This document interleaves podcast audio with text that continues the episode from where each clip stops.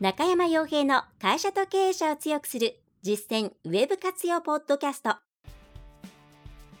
この番組では600社以上のウェブコンサル実績を持つ株式会社ラウンドナップ代表取締役の中山が会社経営者に必要な内容に絞り込んで抑えるべきウェブの話題やトピックスをビジネス目線でお伝えしています。皆さんこんにちはラウンドラップコンサルティングの中山ですそれでは本日もですね中小企業小規模事業者の方のためのですねウェブ活用ポッドキャストそれからウェブセミナーですねを始めていきたいと思いますのでぜひとも最後までお聞きいただければと思いますはいえー、またもう9月ですね、気がついたら、なんかもう日付の感覚が、うん、その子供の夏休みの期間がずれたりとかいろんなことがあって、えー、わけが分かんなくなっていますが、どうやら9月に入ったようですね。はい。外はセミがまた激しく鳴いております。はい。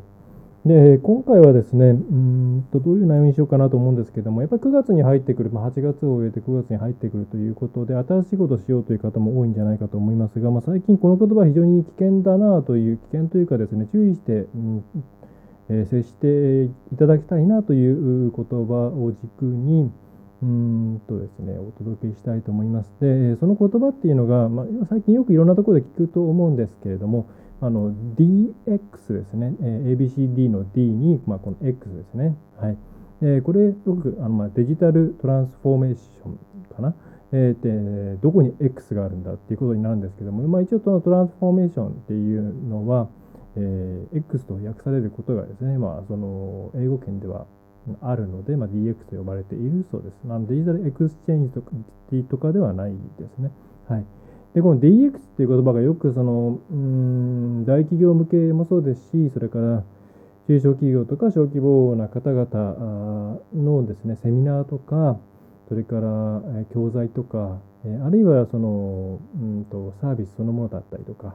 そういったところにですね、出てくるケースが増えてきていて、うんまあ、正直かなり乱立している。私が、えーと、その一つの、うんと、特にまあ、やや大企業寄りの、えーと、市場に対して、えーまあ、IT とか、そういうベンダーさんが何を売りたいのかなっていうのをもう調べるときにあのどんなセミナーが開催されているのかっていうのをよくですねそういうセミナー情報とか開催情報を、えー、送ってくれる、まあ、送ってくれるというかそそこの会社さんが、えー、まとめているですね。そのこういうセミナーやりますんでどうですかっていうそのメールから結構汲み取ったりするんですけどやっぱりこ結構今年に入ってからどんどん、まあ、特にコロナなんかがあった後からですね DX とか、まあ、それはですね、そのニューノーマルとか、えー、ポストコロナとかですね、そういう文脈と一緒、そのセットの流れで DX をしていかなきゃいけないという、えーと、内容が非常に増えてきていますと。で、これについて、まあ、そもそもですね、えー、まあ、結論から言ってしまうと、まず今ホームページをきちんと自分たちが扱えていないというふうに考えているんでしたら DX なんていう言葉はまだ忘れていた方がいいと思います。というか、まあ、永遠に忘れていてもいい言葉になるような気がしています。かなり無理やりな言葉なんで。それはあの、あの、なんていうかね、あの、そもそも DX っていう言葉が非常に曖昧なんですよね。だってデジタル化するんですよ。デジタルトランスフォーメーションですから、要するにデジタルの力を使っていろんなことをしなさいっていうぐらいの意味で、じゃあ具体的に何をするんですかっていうのはですね、非常によくわからないんですよね。で、それはもともとこれなんか経済産業省かなんかが出した資料が発端らしいんですけれども、まあ、その、まあ、おそらくいろいろなこう、まあ、思惑があるんだとは思いますが、じゃあ具体的にどうするんだっていうのは、まあ、いろんな解釈が世の中に溢れています。こういう、例えばその、今まで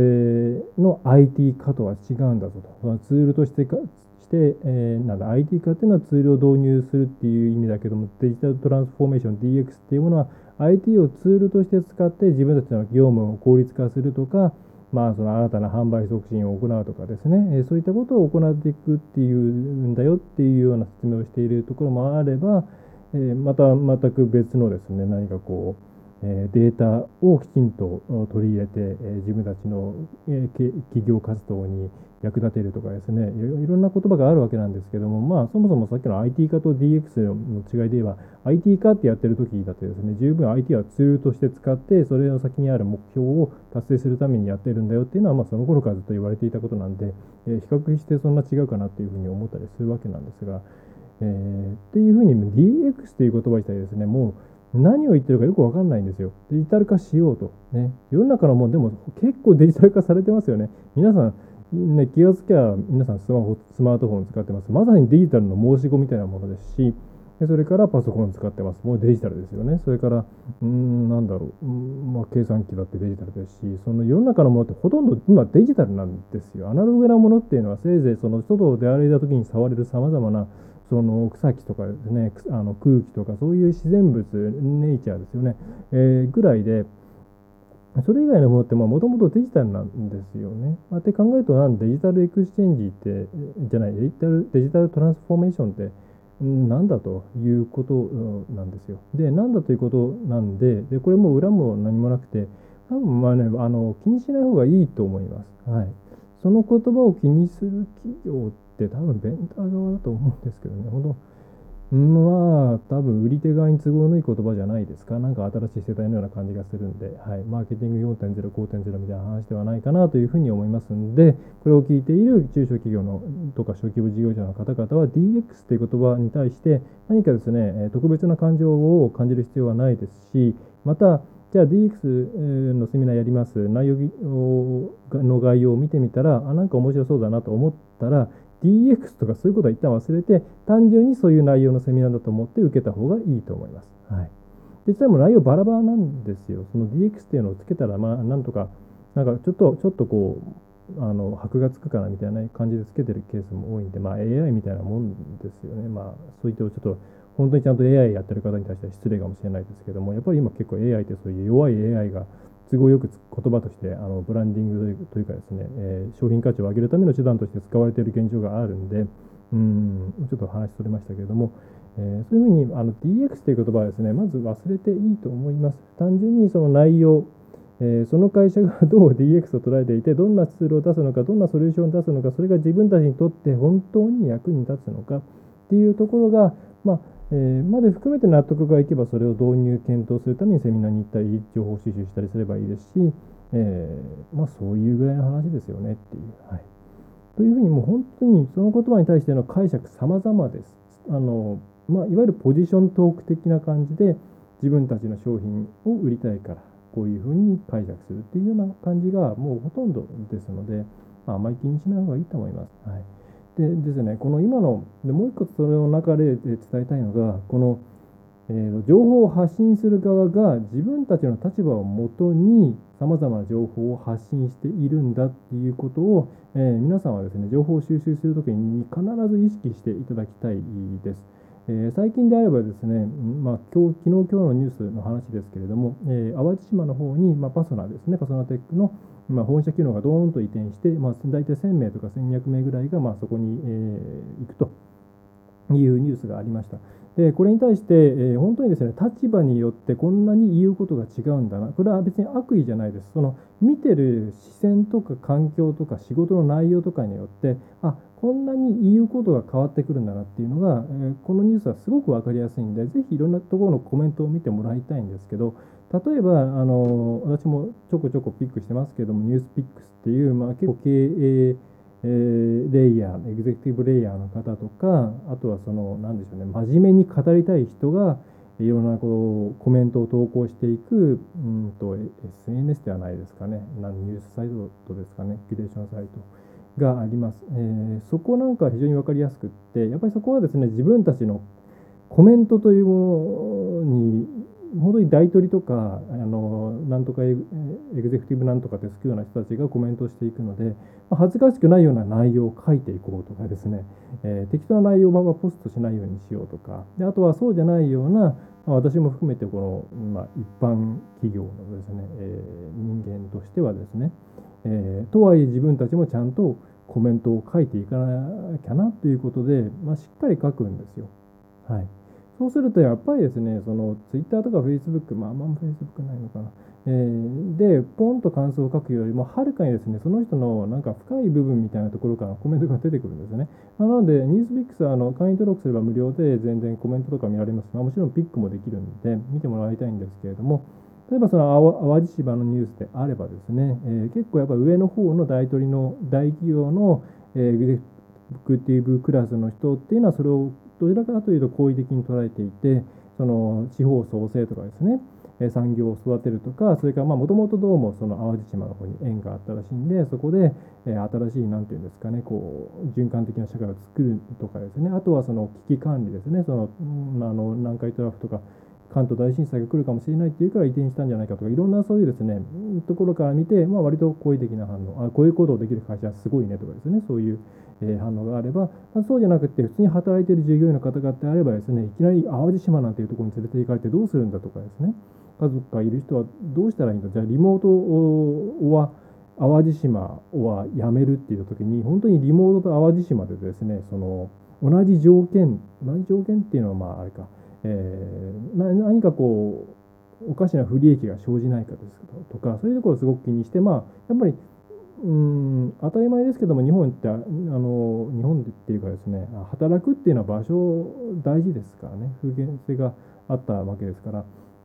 えー、そこでまあいきなりそんなとこ行きたくないよっていうのが正直まあ私も含めてですね、まあ、マイナスの意見が多かったりするわけです。まあ、これはじゃあどっちが正しいんだって言ったらですね全部解釈なので元の情報はもうもう移転しますその情報しかないです別にその裏も表もない、えー、ただそういうふうに立場によって全然見る情報とそれに対するコメントが違うんだなでそれによってこの本社機能を淡路島っていうところに移転するっていうこと自体の価値みたいなものまで含めてなんかジャッジされてしまってるなっていうところは、えー、ですねあのあ注意して見てもらった方がいいと思います。あの立場が違うから意見が違うだけなのにだけなのにその、えー、その人がいいと思った悪い悪いと思ったっていう言い悪いの積み重ねの積算で なんかその行為自体のいい悪いが決まっちゃってるんですよね。はい、だから多分今回はですねその、まあ、当然その、え、企業であればピラミッド構造ですから、まあ、上の方の人の方が絶対的な人数は少ないわけですから、うんまあ、多分全体としてはですねマイナスな印象になっているんでしょうけど他のニュースに関してもですねそういうマイノリティとマジョリティによって、まあ、あるいはそのえっ、ー、とノイジーマイノリティっていうのかな、まよくしゃべる人の中そうじゃないのかっていうところで、まあ、割とその物事の是非っていうものがネット上では形成されているっていう、なんかそういういいサンプルになるような気が、えー、しています。はい。で、あえー、と、何の話だっけ？ごめんなさい。えっ、と、今日あんまり頭が働いてないんですよ。なんか、8月の疲れが急に出てきたのかわかんないですけれども、えっ、と、そう。で、うん、戻しますけれども、えーと、そういうふうに、まあ、ちょっと DX に関しては注意してもらわなきゃいけなくて、で、まあ、HP ですと。で、さらにその今の解釈の話からつながっていくんですけども、まあ、相当ですね、これからどんどんどんどん、うんと、えー、っとですね、お客さん、まあ、よくダイバーシティって言いますけれども、お客さん自体の変化が激しくなっていきます。まあ、そのいろんな人がいますよっていうそのダイバーシティみたいな概念ももちろんそうなんですけれども、うんお客さんの頭の中っていうもののに収まる潜在意識として収まる情報量っていうものがですねそんなに大きくないですよね。あのそれ馬鹿にしてるわけではなくて、えー、そういうものですから、まあ、どんどんコロコロ転がって切り替わっていくわけです。ただそれがあの何回前にやったか忘れましたけれども、えー、Google が Sync with Google で出したバタフライ、えーえー、とサーキットとかパルス消費とかその辺の話にの回ぜひそっちもちょっと聞いてもらえると分かっていただけると思うんですけども単純にワーキングメモリーを超えてしまっているような情報がたくさんあるんでお客さんの頭の中がコロコロコロコロ変わっていける状態にな変わっていく状態になるわけなんですね。でそれについていかないといけないんですね。で今回もまあこういうコロナとか、うんまあ、最近であればその、えーとまあ、その政権政権が交代してない、えーまあ、首相がお辞めになるとかですね、えー、そういうことがあった時に人がどういうふうに行動を変えるのかとかどういうものに興味を持つのかっていうそのサイクルがどんどん速くなっているんですよ。でこれからじゃあどうやって生き残っていったらいいかって言ったらもう自分たちが今まで積み上げてきた資産とか、まあ、これから積み上げていきたい資産をもとにしてなるべくですね、えー、そのお客さんのいろんな変化に合わせて自分たちの見せ方とか出す商品とかを切り替えていけるかどうかっていうのがものすごく重要なポイントになってくるなというふうに改めて思いました。でお客さんがこういう商品欲しいと、えー、こういうものを欲しいっていう人がいるって言ったらもうじゃあ1週間後には商品化商品化というかまあサービスとして成立できているとかそういうふうなスピード感を出していかないと,、えーとですね、多分その大きな、え、伸びっていうのは難しくなってくるなっていうのが思います。はい、でその時にですねじゃあ今回どこに落とし込むかっていうとここなんですけれどもまずあのですね多分そういうお客さんのニーズを拾ってすぐにサービス化していくとか自分たちのサービスをカスタマイズしたりバリエーションを作っていくっていうことはビジネスをやってる方は慣れてくればできてくると思うんですよ。ただそこで一つ障害になってくるのがそれをうまく告知したり周知したりっていうところなんですよね。で、まあ、今いろんなその露出させるツールありますけれどもやっぱりなんだかんだ言って今公式のオフィシャルなウェブサイトの情報ホームページの情報っていうのはまだまだですね重要なんですよね。ねつまりもう極論言ってしまえばこれからの世の中多分自分たちである程度高速あのタイうんある程度のスピードで自分たちのホームページとかあるいはまあ広告広告はまああれかな。まあ少なくともホームページぐらいは自分たちで更新はできるようにしておかないとえー、っとですねどんなに自分たちがうまく高速早く立ち回れるようになってもそれが世の中に伝わっていないという、はい、なんというかその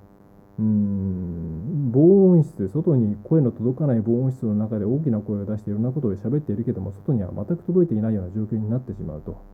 えーえー、なので最近本当にですね、まあ、昔からそのホームページっていうものを、まあ、昔に比べればそう比べれば相当今民主化されるというかですね簡単になってきていますのでこのタイミングでですね、まあ、できればこのえー、外出自粛とかいろんな経営的にはですね、まあ、商売的には厳しい状態であった時に、えー、そこに手をつけておいてもらいたかったんですけれども自分たちの情報発信とか集客とかマーケティングとかそういうものっていうのを行うハブとなるホームページっていうものを自分たちである程度の部分は更新できるっていう状態。情報を出したり直したり追加したりっていうことそしてそれを SNS であったりとか広告であったりとかメールだったりとか、えそういったもので告知していくっていうことをできるようになっておかないとこれから先厳しいと思います。でこれはもう今本当 HTML なんて分かんなくたって全然更新ができるんですね。全然苦労することはないんで、で実際うちのお客さんも最初はいや難しいよとか言ってたんですけども、まあ、気が付いたらですねできるようになできるようになっていてそしてできるようになるとですねやっぱり自分たちが考えたこととか自分たちがこういうふうにしたっていうことを世の中に自分たち自身で伝えられるんだっていうふうになるとですねものすごくモチベーションが上がってそして、まあ、当然それは結果につながっていくんですよね。はい自分たちが世の中に対してちゃんと影響を与えることができる。はい、これは DM とかチラシにはまった人っていうのも結構この業界多いと思うんですけれども、それと同じなんですよ。自分たちが何かこうしまして変えましたっていう時にそれに対して反響が返ってきた、喜んでくれる人がいたとか、こういう体験の積み重ねがもちろんお客さんのためにもなりますし、自分たちのモチベーションにもなっていくわけですよね。はい、でそれをウェブの世界でもちゃんとやっていかないといけないよっていうのをですね、まあ、この今回いろんなところにちょっとうろちょろ話飛んでいますけれどもで DX っていう言葉ってどうなどうなんかなっていうふうに考えていて最終的に私がたどり着いたのは、まあ、そもそもそこだなっていう自分たちが世の中に対して影響を与えられるようにするためのツールとしてのホームページをちゃんといじれるようになるところができていないと DX 云々言っていたところでですね何の意味もないなっていうふうなまあ、結論にたどり着いたっていうのが一つ、えー、今回の内容ですね。はい。まあ、うちでご相談をいただくお客様もですね、自分たちで更新できてるっていうケースも、まあ、まだまだ少ないですよね。で本当に少数でしていますよっていう場合でも実は新着情報しかしていませんとかですねそういうケースも多かったりあのうちワードプレス入れていて一応自分たちで更新できるようにはなってるみたいなんですけどもって言って開けてみたらですね、え、PHP の方をいじらないとですねページの内容が変えられないっていう何のためにワードプレスを使っているのかっていうような作り方をされていたりとか、まあ、いろんなですね、えー、まあ、まだまだやっぱり難しい部分があるんだなというのを感じています。はいでまあ、いろんな事情はあると思うんですけれども、今まあそこまでですね、もうデザインとかこだわらなくていいです。もちろん最低限のラインはありますよ。そのホームページビルダーって言ったらちょっと失礼かな。うんとまだ IBM さんが作ってるんですかね。まあ、そのそそういうそういうイメージで通じるのか、これもまた、うんね、なんだレトロ、えー、とインターネット老人会みたいな昔の知識 昔の言葉になっちゃうのかなわかんないですけども、えー、ホームページビルダーで作ったようなホームページっていうとですねまあ昔ながらの自分の手作り感あふれるですね、えー、個人サイトみたいなものを指すわけなんですけれども、えー、そういったものだとやっぱり企業的にはちょっと厳しいなってはありますがまあ今のですねそうじゃないうんまあここ5年ぐらいで作ったホームページであればまあ、大体見栄え的にはそんなに問題がないですね。で、どちらかというと今はもうそこからいろんな、えー、なんだろう、本物である、本当である、生であるっていうことをすごく消費者は、買い手は重視します。なんでかっていうと、自分自身、自分たちもどんどんどんどんやっているからです。その加工とか、盛るとか、そういったものっていうのを写真とかだったりであるいは切り取り方を変えるだけで全然話の流れが変わってくる。SNS, SNS なんかも本当にそうですよね。そういうことを分かっちゃってるんで企業のホームページもじゃあ綺麗なのバーンって作った時にじゃあそれでうわーって思ってくれるかっていう思ってくれるかっていうと本当かなって思う人の方がほとんどなんです。それよりはもうもっと生々しい泥臭いあこれはでも自分たちで撮ったものだなとか自分たちの言葉なんだなっていうホームページの方が少なくとも地場とか中小企業さんとかだったらそっちの方が絶対に反応が出るんですね。なので自分たちでデザインセンスがないからうんちょっと文章力もないからそういうことはできないっていうふうに思っている方がいたとしたらいやむしろそれでいいんですと。はい、っていうふうにあの考えてください。全然その方がいい。で、ただ、まあ、バナーとかもですね、絶対自分たちで作れた方がいいんですよ。えー、バナーっていうか、まあ、あとはその、なんだろう、画像とかですね。はい。で、今だったら、例えば、うんと、まあ、簡単な画像作成ソフトももちろんありますし、えー、まあ、フォトショップとかですね、えー、まあ、いわゆる、まあ、私たちも含めて、えー、専門、まあ、プロがね、使うツールもあります。できれば覚えるんだったら、フォトショップとか覚えちゃった方がいいです。今、フォトショップって昔は何万、10万はしなかったかな、7、8万ぐらいはしましたけど、今、フォトショップだけだったら月々1000円ぐらいで、えー、ライセンス買えるんですよ。で、なんでフォトショップがいいかって言ったら、今回いろんなとこに話しておりますけれども、あのいろいろな素材とか今までそのホームページの制作会社さんに作ってもらったものとかそういうのって大体フォトショップなんですよもうこれ共通言語なんでそうするとそういうものを使い回してきたりするわけなんですね。で、そうするとまあやっぱりクオリティ上がるじゃないですか。で、自分たちはこう、全くなんか独自の、まあ、簡単さをとにかく追求したような、えー、ソフトを使っている。まあそれは確かに、うん、作るのは楽かもしれないですけども、過去の遺産とかをちゃんと流用したいんでしたら、まあ大体今でしたらもうデータもちゃんとくれてると思うんで、制作会社なんて。そういうものを使いたいんでしたら、まあ、フォトショップを使った方がそのまま読み込んで編集して直して、えー、書き出してっていうのができるんで、まあ、覚えるならそっちを覚えちゃった方がいいんじゃないかなと思います。はい、それがまあ文章、画像ができたらですね、大体のことはできます。はい、HTML を使わないような編集方式でちゃんとホームページを作る、作り直すってことは必要になってきますけれども、まあ、それができちゃえばですね、えー、全然いきます。まあ、動画なんて言ったら、まあ本当に iPhone の中で撮っちゃえばいいですからね。で、今、じゃあ字幕どうするんだっていう話もありますけども、今、字幕もですね、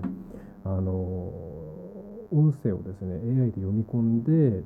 テロップと一緒にですね何分何秒っていうところにですね自動的に字幕を突っ込んでくれるようなですねツールもあるんですね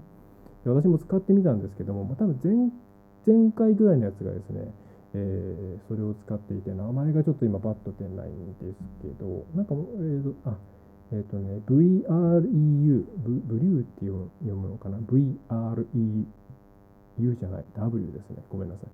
それとか、あとなんか、それ以外にも2つぐらいなんかあるみたいなんですけども、字幕も実はそれって簡単にその AI による音声分析でつけられるようになってますんで、むしろ動画が一番楽かもしれないですね。はい。あの、無音部分を全部カットしてくれるっていう、まあ、いわゆるジェットカットでしたっけね。YouTuber さんがやってるようなことまでも自動的にやってくれるようなツールがあったりとかして、まあ、なかなかですね、もう、中小企業さんにとってはこんなにどんどんどんどんやりやすい時代になっていくってやなっていってるっていうことなんで、まあ、これはまあ制作業界とかそその今までそこでご飯を食べていた業界にとっては厳しいんでしょうけど、まあ、皆さんにとっては相当どんどんいい時代になっているのでここでぜひですねチャレンジをしてもらいたいなっていうのがあるんですよね。はい、っていうですねまあ、今回ちょっとざっくばらん話みたいな感じになりましたけれども、えー、まあ、まとめると、まあ、DX は忘れてください。えー、これからは、え、お客さんのニーズとか自分たちが動きたいっていう方向に方向に合わせて高速で、え自分たちの表面的なものを変えていってそれを告知していくことが必要です。でそのために、まず行わなきゃいけないのは、ホームページっていうものを自分たちのコントロール下に置いていくこと、そして具体的には文章と画像と動画っていうものをうまく使えるようになっていれば、えー、結構生きていけますよっていう感じですね。はい、そこに興味を持っていてください。そしてここはどんどんどんどん簡単になっていきますので、お金をかける部分ではなくなっていきます。はいえー、ということで、今回はこんな感じですかね。はい。非常にまあ、ちょっと落ち着いてきたのか、経済が落ち着いたわけではないんでしょうけれども、いろいろお問い合わせが増えてきたりしていて、また、そのさっきの、えー、ダイバーシティ的な文脈もなのかもしれないですけども、いろんな企業さんから、えー、あと、これを機にっていうですね、会社さんもすごく増えていて、えー、そういう意味で言えば非常にいいいいきっかけがこの2月3月4月っていう、まあ、危機辛いとこなんですけども一つ、えー、言えるあだあのプラス要因ではあるのかなと思います。であとですね、えーと、うちはあのその契約上問題ないっていう範囲であればその今お付き合いいただいている会社さん中小企業さんと付がお付き合いしてる会社さんとかその制作会社さんとか広告代理店さんとかの資料とかあとはその新規でなんか提案してきたもの資料ですね。いったものに対して、え、簡単なものであれば無料でセカンドオピニオンを打ち出してるんですね。でこれが結構増えてきていてで、えー、やるべきかやらないべきかとかこういうとこ確認した方がいいですよとか今の状態ってこういうところが実は問題だしここはすごくいいですよとかっていうのをえーね、あのうちが別にそれを持っていくためにやっているっていうよりはなんかこう考え方とか心理眼的なものを養っていただくためにやっているんで、まあ、うちとしてはあとは結構生々しい情報も手に入るんであのちゃんとウィンウィンになっているんで無料で問い合わせフォームの方からですね、えー、送ってもらったりしています。結構月にそこそこの数が来るんで、えー、遠慮なくですね送っていただければと思います。はい、えー、詐欺的な案件も時々入ってきたりして。これはもうもはやおまわりさん案件ですねってものもあったりしますけれども、えーまあ、そんな感じで、えーまあ、ライフワークとして中小企業の方々をですね、えー、ウェブの世界に引っ張り込むということをやっていますので、うんえ、よろしければですねご相談いただければと思います。はい、ではですね、そんなちょっとダラダラな配信になってしまいましたが、ご用意していただければと思います。はいそれではまあ次回ですね、またテーマ決めてやっていきたいと思いますので、また、え、ご覧いただければと思います。はいえー、それでは、えーまあ、こんな感じで、え、話聞いて、え、面白かったよという方は、ぜひ高評価と高評価とか、え、ポッドキャストのレビューとかしていただければと思いますので、え、よろしくお願いいたします。それでは最後までご覧いただきご覧いただきまして、またお聞きいただきましてありがとうございました。え、ラウンドアップコンサルティングの中山がお送りいたしました。ぜひとも最後、えー、来週もよろしくお願いいたします。今回の内容はいかがでしたでしょうか？ぜひご質問やご感想をラウンドナップコンサルティングのポッドキャスト質問フォームからお寄せください。お待ちしております。また、ホームページにてたくさんの情報を配信していますので、ぜひ、ブログ、メールマガジン、郵送ニュースレターや各種資料 PDF もご覧ください。この世からウェブを活用できない会社をゼロにするを理念とする株式会社ラウンドナップがお送りいたしました。